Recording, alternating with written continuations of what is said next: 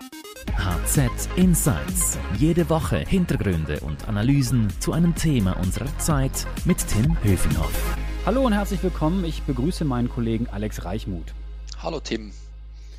Wir reden heute übers Geldanlegen. Wir wollen klären, welche Fehler die Anlegerinnen und Anleger beim Aktienkauf machen und wie sich das vermeiden lässt. Alex, du bist ja HZ-Redakteur und Investexperte. Sag mal, was war denn dein größter Fehlentscheid beim Geldanlegen? Naja, also ich habe mal Geld angelegt in asiatischen Schwellenländern, weil es bei diesen eben scheinbar immer nur aufwärts ging. Und dann kam halt dann die Finanzkrise und damit der Börsensturz und der hat sich bei den Emerging Markets eben besonders verheerend ausgewirkt und da war dann eben ein großer Teil des Geldes weg. Und bei dir, Tim?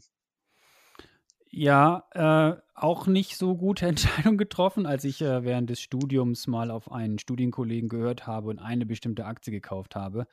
Da hat es natürlich dann nicht lange gedauert, bis diese Firma insolvent war. Es war also äh, keine gute Investition wie bei dir. Äh, sind wir denn eigentlich da jetzt in guter Gesellschaft mit vielen anderen Anlegerinnen und Anlegern? Ja, durchaus. Also du hast zum Beispiel auf dein Umfeld gehört und gedacht, dass das ja schon irgendwie richtig liegt, statt auf dich selber zu hören. Und das ist eben so eine häufige Psychofalle. Ich selber bin da wohl eher dem Herdentrieb erlegen, weil ich gedacht habe, wenn also so viele Leute Aktien in Schwellenländern kaufen, da muss, das, muss da schon was dran sein. Also besser wäre gewesen, wenn wir beide nur auf unser eigenes Urteil abgestützt hätten, statt quasi das Umfeld für uns entscheiden zu lassen. Ja, du hast dich ja ähm, intensiv mit dem Thema beschäftigt, welche Psychofallen es an der Börse gibt. Was sind denn so die größten Fehler eigentlich? Ja, also die Psychofallen, äh, die man an der Börse so macht, äh, eigentlich wäre es richtig, wenn man so rational wie möglich entscheidet und eben immer dann, wenn die Psyche eigentlich reinspielt, dann kommt das meistens nicht gut heraus. Darum wäre es eigentlich am besten, wenn man übermäßige Emotionen erkennt und eben im Griff haben kann. Also da gibt es zum Beispiel eben den erwähnten Herdentrieb. Man agiert an der Börse immer so wie die anderen. Das kann ja oft auch gut gehen. Schließlich heißt es ja auch, der Trend is your friend. Aber jeder Trend ist auch mal zu Ende und dann äh, übersieht oder läuft man Gefahr, dass man da eben die Gefahrensignale übersieht und auch andersweitige Chancen dann verpasst, wenn man immer nur auf die anderen abstellt. Mhm. Trend is your friend. Äh, wenn ich das befolgen würde, dann müsste ich jetzt Bitcoin kaufen. Da geht es ja nur nach oben, nach oben, nach oben und äh, ich müsste sofort Bitcoin kaufen, oder? Genau, und das zeigt eben, dass offenbar jetzt gerade bei den Bitcoin viele Leute auch gierig sind und Gier ist eine weitere Psychofalle an den Aktienmärkten. Man will einfach so viel Rendite einfahren wie nur möglich und das verleitet dann zu einem riskanten Anlageverhalten das dann oft eben in Verlusten endet. Was vielleicht auch noch wichtig ist, das ist die Angst. Also wenn man nach jedem Kurssturz gerade gleich mit Panik reagiert und seine Wertpapiere sofort verkauft, statt zuzuwarten, ja, dann fährt man vor allem eben Verluste ein. Mhm, jetzt Angst hast du schon erwähnt, Herdentrieb oder äh, Trend is your friend, äh, dass man versucht, auf was aufzuspringen, wo man glaubt, nochmal äh, richtig reich zu werden. Was gibt es denn sonst noch so für Fallstricke an der Börse? Da gibt es zum Beispiel die Ungeduld, die hat ja auch zum Teil mit Gier zu tun. Also man verkauft einen gut gehenden Titel sofort wieder, weil man ungeduldig ist und die Gewinne realisiert haben will. Oder man sitzt Rückschläge nicht aus und dann verliert man eben auch wieder Geld. Oder was auch eine häufige Psychofalle ist, ist die Heimatliebe. Also man, Besonders beliebt in der Schweiz. Genau, ja. Man, kauft man, kauft, man kauft vor allem Schweizer Aktien, weil man meint, dass diese Aktien, dass man die besonders gut kennt. Aber äh, das stimmt nicht immer, dass man die wirklich besonders gut kennt und so verpasst man eben auch die Renditechancen im Ausland. Oder eben ganz allgemein, man orientiert sich nicht an seiner eigenen Urteilsfähigkeit und hört auf Freunde oder auf ein Umfeld, das einem immer die eigenen Überzeugungen immer wieder bestärkt. Also wichtig wäre es, wenn man eigentlich jede Entscheidung kritisch hinterfragt, etwa indem man sich bewusst auch diejenigen Stimmen anhört, durch die das eigene Urteil in Frage gestellt wird. Mhm, du gibst jetzt ja schon ein bisschen so ein bisschen Tipps, äh, nachdem wir vorher viel darüber gesprochen haben, was alles so schieflaufen kann. Aber was hilft denn jetzt dagegen, dass man sich so selbst überschätzt? Ja, also wer meint, es selber immer am besten zu wissen, quasi unfehlbar zu sein, der ist in großer Gefahr an den Aktienmärkten. Äh, denn die, die professionellen Anleger, die sind sich immer bewusst, dass das die eigene Einschätzung oder die eigenen Erwartungen falsch sein können und die stellen darum ihre eigenen Urteile immer wieder zur Disposition. Also es gilt also kritisch zu bleiben, auch mit sich selber und das ist eine Schlüsselfähigkeit zu einer besseren Rendite. Mhm, ja, weiß ich nicht, ob du da ganz so recht hast, dass die professionellen Anleger so viel besser sind. Das lassen wir mal dahingestellt. Also ja, muss man mal gucken, ob, ob, die alle so viel äh, mehr äh, genau. Erfahrung haben und so viel bessere Rendite erzielen. Aber woran liegt das eigentlich, dass diese Fehler an der Börse immer wieder gemacht werden? Ob es jetzt professionelle Anleger sind oder der sogenannte Privatanleger. Weil es ist ja wirklich nicht so, dass es keine Bücher oder Börsenratgeber geben würde, die sich mit dem Thema nicht beschäftigen würden. Also wir sind ja eigentlich ja. gut gewarnt, oder? Ja, natürlich gibt es da jede Menge Informationen oder Bücher, die einen vor diesen Psychofallen warnen. Aber es ist eben so, dass diese psychischen Verhaltensmuster, die sitzen eben tief in uns drin. Also als Steinzeitmensch, die wir immer noch im Prinzip äh, vielleicht psychisch sind vom Hirn her, da war es von Vorteil, eben Gefühle wie Gier oder Angst auch zuzulassen. Also wenn da der berühmte Säbelzahntiger auftauchte, dann war es eben von Vorteil, sich von seiner Angst lenken zu lassen und davon zu rennen. Und umgekehrt brauchte es eben Mut oder wohl auch ein Stück weit Gier, wenn man auf die Jagd nach wilden Tieren ging. Aber die Börse, das ist eben nicht mehr die Steinzeit und darum versagen auch die Gefühle, die wir da immer noch mit uns tragen. Aber die Börse ein mega gefährlicher Ort, oder? Oder kann man das nicht so ja, sagen? Nein, das würde ich jetzt nicht so sagen. Es kommt natürlich schon darauf an, wie man sich verhält. Wenn man da in aller Ruhe eine Aktienstrategie definiert, diese umsetzt und es dann mehrere Jahre oder sogar Jahrzehnte dabei belässt, dann kann man eben schon mit einer hohen Wahrscheinlichkeit äh, satte Gewinne einfahren.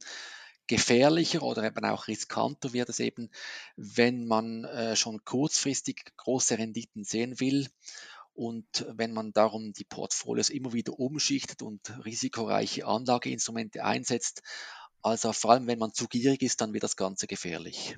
Mhm, aber an der Börse, da werden ja schon lange nicht mehr nur Entscheide getroffen von Menschen, sondern eben auch von, äh, von primär von Algorithmen, von Maschinen, die genau sagen, kaufen oder nicht kaufen. Also ist das nicht äh, längst ein Markt geworden, wo der Mensch mit seinen nicht-Gier- oder Giergefühlen oder Angstgefühlen gar keine Rolle mehr spielen? Ja, die bekannten Robo-Advisor, die das selber anlegen. Aber auch diese Maschinen, die arbeiten ja nach unseren Präferenzen. Man kann ihnen ja eine defensive, risikoarme Anlagestrategie vorgeben oder man kann sie so abrichten, dass sie dann mit riskanten Geschäften versuchen, möglichst hohe Renditen zu erzielen. Also über die Anlagestrategie entscheidet ja immer noch der Mensch und bei dem spielen eben die Psyche, spielt eben die Psyche eine große Rolle. Hm, kann man eigentlich berechnen, um wie viel Rendite es geht oder Verlust es geht, äh, wenn wir schlecht oder eben besser anlegen? Ja, das gibt solche Vergleiche. Das äh, sind dann meistens der Anlageerfolg wird da verglichen mit einem Benchmark. Die Universität Frankfurt hat einen Anlageerfolg von Privatanlegern untersucht und ist zum Schluss gekommen, dass diese im Schnitt nur 2% Rendite pro Jahr erzielen während der Weltmarktindex als Benchmark zum Beispiel äh, über lange Jahre immer 5% pro Jahr erzielte. Und wenn das eben einige Jahre so weiterläuft, summiert sie das zu riesigen Unterschieden hoch.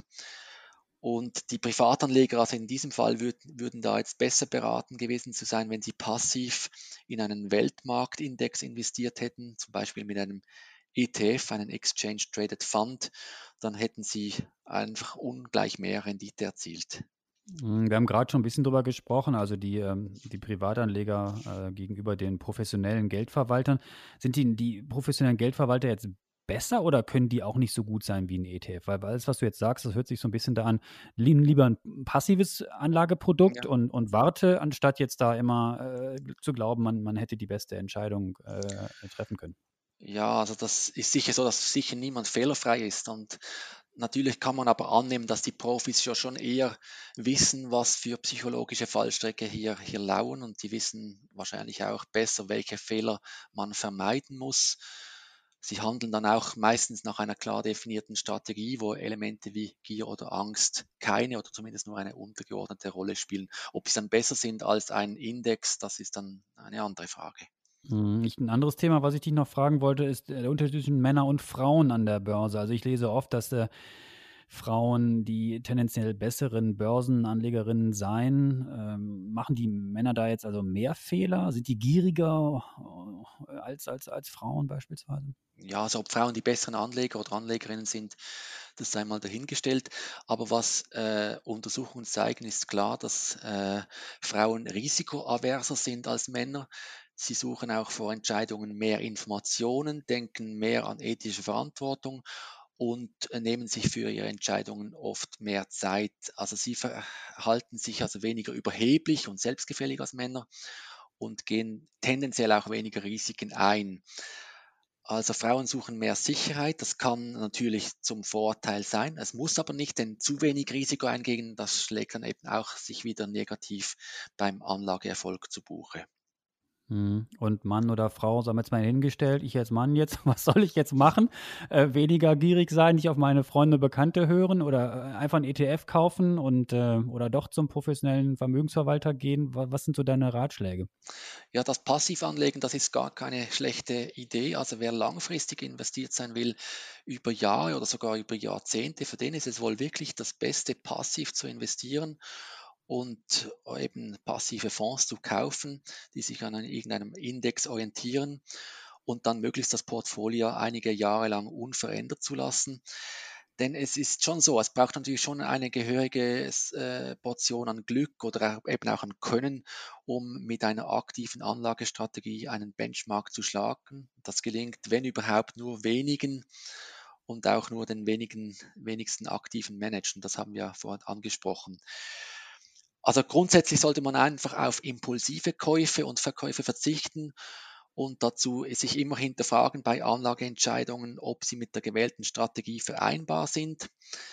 Man sollte auch eine Aktie kaufen, weil sie einen überzeugt und nicht darum, weil alle anderen sie kaufen. Dasselbe gilt auch bei Verkäufen. Nicht was die Herde tut, ist entscheidend, sondern das, was die eigenen Schlüsse und Erkenntnisse sind. Mhm. Und jetzt vielleicht noch zum, zum Schluss, was ist denn so deine Einschätzung? Wie geht es denn jetzt so weiter an den Märkten? Äh, viele Anlegerinnen und Anleger fragen sich ja so nach dem Jahreswechsel, okay, jetzt äh, wird es ein gutes Jahr, ein schlechtes Jahr an der Börse. Also was spricht? Äh ja gut, also wenn man das so sicher wüsste, dann wären wir alle reich schon längstens. Oder? also man kann natürlich schon Prognosen und Szenarien aufstellen, aber so, ob das dann so kommt, wie angenommen ist, offen. Also zum Beispiel vor einem Jahr da kam dann die Pandemie und alle Kursziele und Prognosen waren auf einen Schlag Makulatur. Ja, und dann sind die Kurse rasant nach unten gegangen und rasant nach wieder oben. Also was spricht denn jetzt für weiter steigende Kurse, dass die, die Pandemie bald weg ist oder was wären Argumente für, für ja, steigende Kurse? Genau, also die Kurse, das kann man annehmen, dass die weiter steigen werden, wenn sich die Situation in Sachen Corona bald mal beruhigt. Äh, also wenn die Pandemie mit Impfungen unter Kontrolle gebracht werden kann und die Menschen so, sagen wir, so ab Mitte des Jahres wieder uneingeschränkt feiern und tanzen und eben auch konsumieren können, dann wird sich die Wirtschaft sicher äh, relativ schnell wieder erholen. Und dann gibt es ja auch noch weiterhin fiskalische Impulse, die die Wirtschaft stützen. Äh, dann liegen Kurssteigerungen sicher im hohen einstelligen Prozentbereich drin, sogar vielleicht sogar zweistellig.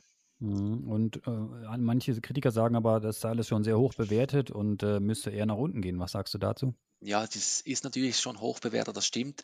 Aber umgekehrt äh, sind auch die Zinsen historisch tief und das werden sie sicher auch noch eine sehr lange Zeit bleiben, sicher die nächsten Jahre. Und das bedeutet eben, dass es weiterhin keine Alternativen zu Anlagen in Aktien oder andere Wertanlagen wie Immobilien oder Gold gibt und dass sich ein Einstieg in Aktien trotz hohen Bewertungen noch immer lohnen kann. Hm, was spricht gegen höhere Kurse? Hast du auch Argumente finden können? Auch das hängt auch mit der Pandemie zusammen. Also wenn es bei der Überwindung dieser Pandemie zu äh, großen Rückschlägen kommen sollte, also wenn zum Beispiel die Impfstoffe bei diesen Impfstoffen doch noch schwere Nebenwirkungen auftauchen oder wenn diese Impfstoffe nicht so wirksam sind, wie jetzt angenommen, oder auch, wenn es weitere mutierte Viren gibt, die noch ansteckender sind und gegen die dann vielleicht auch die jetzigen Impfstoffe nicht wirken. Das wäre dann wirklich der Worst Case. Und dann müsste der Lockdown wahrscheinlich noch über viele Monate verlängert werden. Die Wirtschaft würde weiteren Schaden erleiden, weiterhin darben. Und das könnte dann weitere Kursstürze eben auch an den Börsen äh, verursachen. Alex, ganz herzlichen Dank für deine Insights. Das war sehr spannend, habe viel gelernt und äh, werde das bei meiner nächsten Anlageentscheidung mir dann nochmal genau überlegen, äh, wie gierig oder nicht gierig ich, ich sein möchte. Äh, noch mehr Infos zum, zum Thema gibt es natürlich stets auf handelszeitung.ch. Und äh, wenn Ihnen unser Angebot hier bei HZ äh, Insights gefällt, dann würden wir uns natürlich über ein, ein, Abo, ein Abo freuen. Für Lob oder Tadel erreichen Sie uns unter podcast.handelszeitung.ch.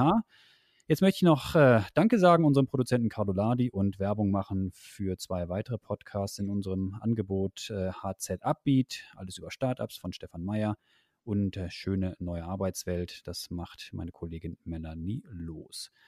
Merci fürs Zuhören, bleiben Sie gesund. Danke dir, Alex, und bis dann. Ciao. Danke vielmals. HZ Insights